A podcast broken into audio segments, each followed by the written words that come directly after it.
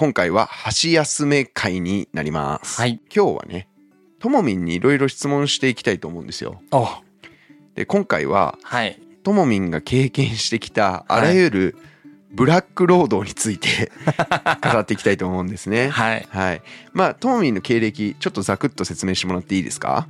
はい。高校時代はね、野球部やってましたっていうところと、まあ、浪人ね、1年間して大学に入りました。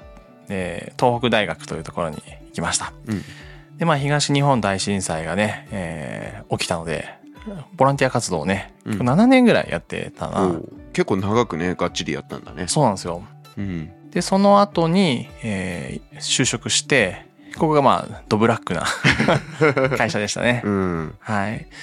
あとは、まあその後、えーキリスト教の牧師の道を目指して牧師になってくるんですけど、あとうつ病になったりとかですね。うんうん。こんなことがあり、えー今に至るみたいな感じですね。はい。はいその就職した会社は、ざくっとどんな会社だったんですか、えっ、ともう営業会社なんですね。うん。もう営業が全てみたいな会社で、はいたった一つの商材を、えー売って、うん。えー会社の利益を上げてるところで、うんうん。法人向けのえーものを売ってるところなんですけど、うんうんまあもう営業マンしかいないみたいな感じですね。で、こう、結果を出せば出すほど偉いみたいな。あそうですそうですそういう風潮が。はい。もう1ヶ月ごとに、えーそれこそ役職変わるんですよ。毎月のえー売上1円単位でみんな出て、うん。で、売上順に役職が入れ替わるんですよ。毎月。へえ、じゃあ、売り上げ上げたら偉くなれるし、そうですね。1ヶ月でもちょっと成績悪かったらまた下がるみたいな。えだからもう、馴染めなかった環境の一つは、うん。それこそその、先月まで先輩で敬語使ってさん付けで呼んでいたのに、うん。翌月になるとランクが変わって、呼び捨てでこの 元上司を呼ぶみたいなことが普通にやってて、え、じゃあ入社歴とかじゃなくて本当に立場で呼び名まで変わっちゃうんだ。ね。っていうすげえ文化だね、それで。僕はそれ馴染めなくて、うん僕まあ結構あの役職上がったんだけど、うん。ちゃんと敬語で さん付けで呼んでたって。えー、あ、偉いね。立場が上になってもうん。先輩は敬って。そうそうまあね人生の先輩ではあるから、うん。大体さ野球部とか出身だと、やっぱり年功序列じゃないですか、うん先列。輩偉くて、うん。でそういう文化の中から急にね結果出したやつ偉いみたいなうん、社会ってなかなかね大変だよね本当に大変だでも唯一その序列があってよかったのは、うん。まあ毎月飲み会が必ず会社を挙げてあるのね、うんうん。要は会社がお金を出して、うん。えー飲み会しましょうみたいなのがあって、でそこでなんか僕飲み会あんまり行ったことなかったから、うんうん。なんか暗黙のルールみたい？なんかはい先輩には継がなきゃいけないとか、あああるよね。グラス開く前に次の頼まなきゃいけないとかあるらしかったんだけど、うん。全然初月わかんなくて、うんはいはい。こう言われて、お前は気が利かないとか言われて、いや、めんどくさいな、この飲み会とか思って、うん翌月でも成績変わって、やらなくてよくなったのね。自分が先輩そうそうのそうそう。立場になったんだねだから、うん自分の分だけ頼んでうん終わるみたいな。これだけすごい良かったなと思って。なるほどねで自分が先輩になったら継がれなくても別に文句言わないもうすいません、気にしなくて大丈夫です、みたいな。うんむしろ何飲みますかとか言って。これねビール継ぐ話で僕一つ体験があって、韓国に僕留学したことあるんですよ、うんイスラエルも行ったんだけどその後韓国も短い間うん。3ヶ月だけ行っててはい。で韓国で韓国のその広告会社の偉い人とちょっと飲む機会があったんですね、うん。とある方に紹介していただいて。うん。で飲み会やったんですけど僕はやっぱり日本のその飲みで有名な早稲田大学行ってたんで、やっぱりこう飲みトレーニング受けてるわけですね、はい。だからちょっとこう先輩のグラスがうん。少なくなってきたらラベルを上にしてこうやってこうさっうん。と注ぐみたいなもうもう無意識に身についてて、はいはい。でそれをやったらうん。すっげえ怒られたんですよ。へえ。韓国ではうん。先輩が飲み切るまでついじゃいけないっていうのがルール。えー日本開け、あの、そうそう開けさせちゃいけないじゃん、開け日本だと、うん。だからこう慌ててついだら「お前何？俺に飲めって言ってんのかこら」みたいな感じで。で韓国やっぱ儒教文化だからさ、うん。偉い人すげえ怒ってて。うん。もうもうなんかほんとす平謝りしたよね。日本では違うんです。すいませんでしたって言って、へうん、だからやっぱ、ぱ国こんなに近くてもねうんうん、そのお酒飲む一つの文化も違うんだなって勉強になりましたね。面白いですね、それ。うんまあ、ちなみにイスラエルは年上だろうが年下だろうがみんな呼び捨てなんでうん。でその酒継ぐなんて発想がそもそもないし、うんうんなんならみんな瓶で直飲みしてるからこうやって。そうそうそう大学でね 瓶で売ってるからさでなんつうの継ぐとかそういうことうんがそもそも発生しなかったっていうのがなるほどありました。ね。まあそんなことはさておき、はいこう一人でさうん営業広いエリアを任されたりそうそうそうしてたわけうん、なのかな、なんかね、うん。この営業会社はえっ、とアポイント取る部隊と、うん。えっ、と商談しに行く部隊とに分かれていてあでまあどっちもやったんだけど初期はみんな必ずアポイント部隊、ーあそうなんだ、ね、そう。でえっ、とそれも2つに分かれてて、うん。もう電話しまくる、うん。えーチームと叩きって言って、えー直 そう直接訪問するへえんか専門用語出てくると急にそれっぽくなるね。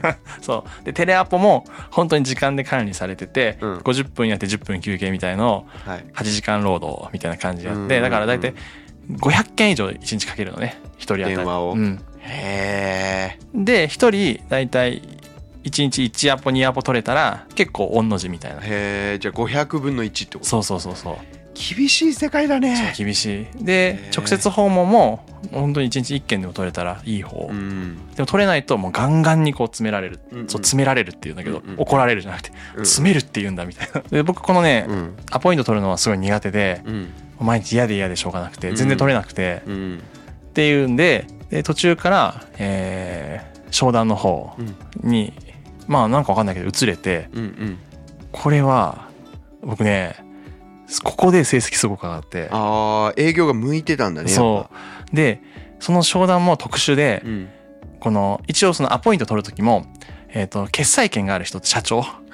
に必ず会えるっていう約束を取ることが一応アポイント。あーなるほどね。だから下っ端じゃダメなんだ。そう下っ端は意味ない。はあ。っていうのが一応アポ。うんうん。で、えーしかもアポイントってなんか言うとこうねちゃんと待っててくれて書類見せて話聞いてくれるみたいなイメージだったけど全然そうじゃない、うんうん。行っていいですかぐらいなのよ。あで社長いますすかみたいな。うん。一応なんか挨拶しに行きますみたいな、うんうんうん。すげえ緩いアポなわけよ。はいはい。で向こうはもしかしたらその商品買うとかそういうつもりがないかもしれない。何もない。全くゼロ、うん。うんでいるかどうかも分かりませんよみたいな人もいるわけよ。はいはい。まあ3分ぐらいだったら聞いてやろうみたいなスタンスで。でそこにうん行って、でこの商談部隊は行ったらうん。挨拶じゃなくてそこで契約を取らなきゃいけない。1回で。一回で。そう即決営業って言ってたんだけど。へーうん。だからそれがまあ一番こう営業の生産効率がいい。はいはい。まあそうだよね。最何回も通い詰めるよりもね。うん。で、えっと、こう、なんだ、全然聞いてくれない、ね、うん。もともと。うん。で、その人に、えっと、商談を、まずどうやって持ちかけるかっていうところが始まるんだけど、で、諦め、もう無理だなって思うのがほとんどなんだけど、うん。無理だなって思って勝手にそのお店、先方の会社からうん。出ちゃいけない。出る時も上司にお伺いをちゃんと立てて、うん。こうこうこういう理由で、この会社では商談が無理ですっていうことを言って、上司が、じゃあ分かった、出ていいよって言わないと、その会社諦めちゃいけないんですよ。へえ怖っ。いや、本当に。怖っ。だから、それこそ、ちょっとこれカットしてもいいんですけど、うん。はい。会社にはう、ん。電通の鬼十足ってあるじゃないですか。知ってますか？ああなんか聞いたことあるけど中身全然知らない。それがやっぱり、その会社にも貼ってあって、みたいな、本当に鬼営業会社なわけですよ。へえ面白いね。で、僕はここで、わかんないけど、うん。無類の結果を出したわけですよ。うんなんか今までにないぐらいの？そう、なんか制約のうん。単価は僕だからクソみたいな案件しか回ってこないわけですよ。はいはい。もう絶対無理みたいなやつを、はいはい。すっごい高い金額とか？いやもうねす何回も営業部隊が行ってて断られてるような会社が、でやっぱり絶対取れる案件っていうのがあって、うん。それに関してはやっぱり先輩の商談が強い人がもう行くってなってるうんうんうん。会社として落としたくないから。なるほどね。あのちょっと話違うかもしれないけど、エホバの商人っているじゃん、うんでエホバの商人の人がこうトンピンポンってきてうん。2人組でよくアパートとかに来るんだけど、あのいわゆるキリスト教徒の人、うん。クリスチャンと呼ばれる家庭には強いやつ来るんだよね、うん。あの一般の信徒じゃなくて、うん。もうその地区長みたいな人が、こうレベル高い人がこう、うん。来るんだよねだからそれに似てるかも。いい。やでも本当に うんうん。だから商談始めた時はうん。期待されてない案件しか回ってこない。うんうんうん。うん。だからどうせできなくてもともとだよみたいな。でもできなくてもガン詰めされる。なんで取れなかったんだよみたいなのが。理不尽。そうそう。たザ理不尽でしかない、うん。でも僕はなぜか分かんないけどうん。無理だと思われてる案件全部取ったのよ。でへー。1日最大マックス1人3アポまでいけるのね、うんうん。午前1件、うん。午後から1件、うん。夕方から夜にかけて1件っていうのが3件。はい。で3件を1週間取り続けたのよ僕。すごいね。そうすごいでしょ？なんでかもうずっとあのずっとポーカーで3カード出ますみたいな感じもう全然ねよくわかんないんだけど、うん。そうするとやっぱり会社に帰ると手のひらが変わったように、うんうんすごいってなるなんかもうあのエース来たみたいなのね。そうそうそうへえみたいなことがあって、うん。えーなんかね役職がちょっと上がってみたいなことでもー役役職ごめん、ん。何ランクぐらいあるなんかねの ちょっと忘れちゃったんだけど、えっ、とねまあ本当に会社のみたいにうん。係長とか係長補佐とか課長とかいろいろあるんだけど、うん。何のグループも部部下もいないんだけどそういう名前だけこうつけていく感じ。うん。で、うんえー給料が違う、ああなるほどうん。ね、で部合もちゃんとあってみたいな感じで、もう全然もう大した額は僕の時はもらってなくて初任給ぐらいだったんだけど、うん。そうとにかくね上がってったね。はい上がってったからともみん的にはいわゆる転職だったんじゃないんですか？いやでもね本当にね精神をすり減らしてやってて要はその日3件取れました、うん。で次の日ゼロだとガン詰めされるわけよ。もう毎日評価が変わる社内で。だから常に同じプレッシャーがあるっそてことか。う。でなんで僕が契約取り続けられたかって言ったら実は恐怖がすごくあって、うん。その1件でも取れないっていう連絡をした時にガン詰めされるわけね。お客さんの前でなぜか。お客さんの前で？そう。電話越しに。それが嫌だからうん。お客さんの居続けるっていう 荒技をね僕はしたわけよ。だから買ってくださいも何も言わない。なるほただお客さんに嫌われないように出ていけと言われないようにただいるっていうことをすると、うん。だんだん情が移ってきて、うん。なんかね愚痴とかねうん。いろんなね苦労を話してくれて、あ最初その僕が勤めてた会社の悪口めっちゃ言う人とかもいて、あうんうんうん。いつもはこいつら来るんですよみたいな。8時間聞いたことがあるの愚痴を。で一回その人もまた違う仕事行って、うん。帰ってきたら「お契約するけど何したらいいの?」みたいな。文句言ってたのにさっきから。僕はへ商談が強かったんじゃなくて、うん。お客さんに嫌われないっていう能力を発揮してたっていうーああー。これねともみんね記者向いてると思う。本当。うん、あの記者の仕事ってまあいろいろあるんだけど、あの能力とか必要な役割とか、まあ一つはねそのスクープを取るっていうのがあって、スクープって普通にやってたら取れないわけですよ。うんうん。であるその特定の政治家とか、うん。特定のあの警察官とか、うん。特定のなんだろう秘書さんとか、うん役人とかそういう人たちとめちゃめちゃ仲良くなって、うんでその人から自分にだけ教えてもらえる情報を取らないといけない。そうするとどうなるかっていうと、うさっきともみんが言ったみたいに500人回って1人仲良くなれるかなれないかみたいな世界うん。なんだよね。で僕はね精神弱いからこう冷たくあしらわれたりするともう「いやなんだよこいつ」とかなって もう回りたくなくなって、結構サボってたんだけど、うん。あの根性ある人はねもう断られても「はい次はい次」って言ってスタンプラリーみたいにこう回ってって、ね。うん。その中で一人こう自分と相性合ううん。秘書さんとか役人の人と会って、うん。もうバズあのズバズバそこからスクープ抜いてくみたいな先輩とかね、後輩とかいましたけど、うん。あので帰れないっていうのも同じでさ、うんうん。例えばその事件系の記者とか、よく先輩から聞いたことあるのは、あのこう上司にねうん。こうこういうネタ取ってこいとか言われるじゃないですか。で取材行くんだけど電話してうん「すいませんなんかこっから回ってるんですけど例えばあの卒業アルバム取れなかったです」とか言うじゃないですか。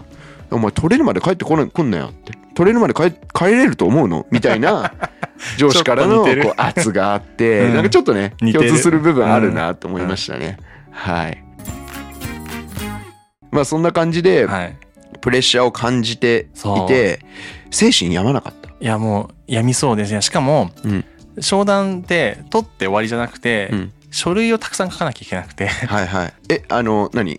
あ、成立しても、そうそうそう。の具体的な契約とか、契約とかして手続きとかして、でその日中に、えっと本社に送んなきゃいけなくて、うんうん。で3件取ると書類30万円ぐらい書かなきゃいけない。1件についてやっぱ10万円ぐらいあってへでやっぱり日付変わる前に仕事が終わったことがなくてえ。商談自体は終わったりとかするんだけど、うん。であとはその商材をあと納品する部隊があってその人たちのすり合わせとかもいろいろあったりするから、うん。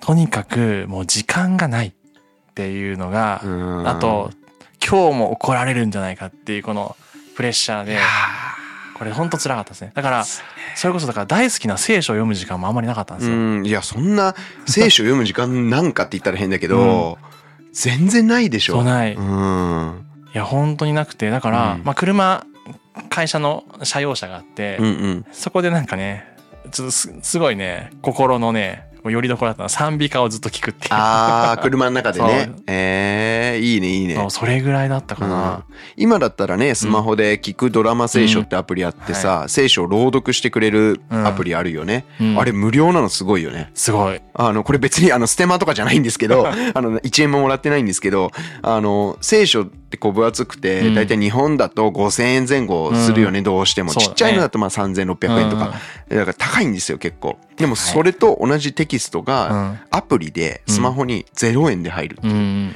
あれそのアプリ作ってる会社財団がちゃんと1ダウンロードごと著作権あるその出版社に払ってるらしいねお金。そうなんだ。うん。だからすげえ労力かけて作られてるんですよ。へでまあだから今あのおリスナーお聞きの方、うん。聞くドラマ聖書って検索していただくと、うん。あのアプリ出てくるんで、うんうん。それ0円なんで、うん。聖書ちょっと興味あるけど高えなーみたいな人は、うん。そこからダウンロードしていただくとーそうですね。めちゃめちゃおすすめですね、はい。だからそういうのを車運転しながらでも聞けたけど当時はやっぱそんなアプリとかね、うん。なかったもんね、うん。ううん。んだから賛美歌の CD を聴きまくると。そうそうそんなのがね、うん。唯一の。なんかねその四六時中、うん。まあなんかそれこそ月から金でうん。9時から18時とか一応書いてあるんだけどそんなわけはなくて、うんうんうん。月から銅で。どうなんだそこ。朝9時でもなくて、うん。もっと前から終わるまでみたいな。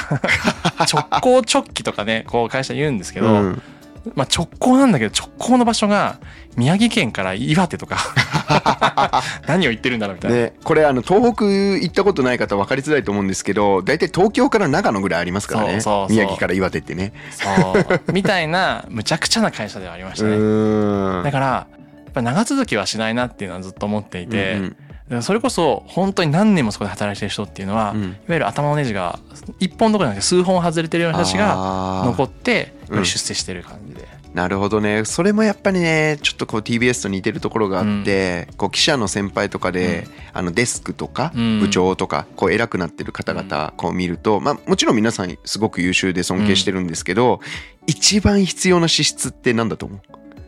頭がおかしい。あーまあそれはい一個あるんだけどね。ひあの答えはね体力ああ、なんですよ。であと理不尽なことを理不尽って思わない人なるほどね。うんうんだからそういうちょっと頭のネジ外れてて体力鬼みたいな人が結局生き残ってて、ね病まずにうんもうこう仕事してるみたいな、なるほど。だからねやっぱ僕はこうちょっと断られたり冷たくあしらわれたりするとこうちょっと落ち込んじゃうし、うん。あの体力もないなって思ってたんでやっぱ向いてないなって思いながら仕事してましたね。まあ、そんな中でともみんがこうどうしてそのブラック環境に、まあ、うん。今聞いてすごくね、は壮絶だったけど 毎日ね24時までど。はい。24時回るまで帰れないみたいなうん。仕事をやりながら怒られるプレッシャー耐えながら、何がこうともみを支えてたんですか？何が？まあでもいわゆる信仰っていう面はすごい大きいなと思いましたね。うん。それはイエス・キリストとか神を信じる信仰。信仰は、うんなんかこのお金を稼ぐためとか働いて成果を上げるっていうことにやっぱり実際やってみるとそんなに喜びも幸福度もなかった。うーんなるほどうね。んでまあ辛いまあめちゃ辛かったんですけど、うんやっぱりこうこれも何かこう自分が信じる神様とかそういう対象につながっていくものじゃないかなっていうね、えーことを思ってそれこそこうお客さんとかで会った時に、うん。まあ、結構大きな会社とかの社長とこうね商談をする中でうん、「いや君面白いね」その実はクリスチャンである話とか結構お客さんとしてて。ああそう聖書の話とか。でやっぱさそういう人会ったことないからさ聞きたくなるもんね社長さんとかね。で会社には将来牧師になるとか何も言ってなかったんだけどお客さんとか言い放題だから、そうなんそうそう。ウケるな。そう。別にそういう話を本社とか上司とかにね絶対に別に言うわけでもないから、うんうん。いや僕はね牧師になりたくて、うん。今その経験のためにやっぱり一番大変そうな営業会社に入ってみたんですみたいな話をしながら。納得感あるね。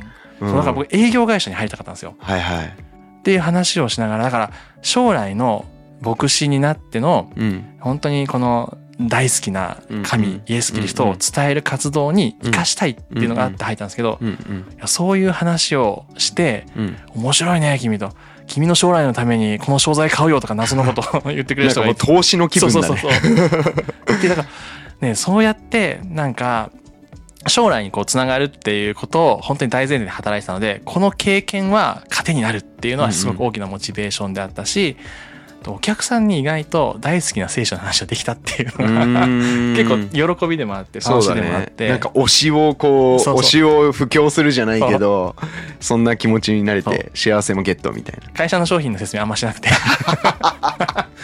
結構雑談してくれる人がうん。東北は多かった。うんうんうんまあそういうのが大事なんだよね、なんかその取材しててもさ、なんかこうせん結果出してる先輩とかうん。見てると、やっぱりこうなんかほなんて言うんだろう。ここっちとしては聞きたいネタとかさ、うん。えこれあの例えば自民党総裁選次誰が勝つと思いますかとか聞きたいわけ、うん。だけどこれを初手で言っても、うん。相手別に「はお前に教えるわけねえだろ」みたいな感じなんだよね。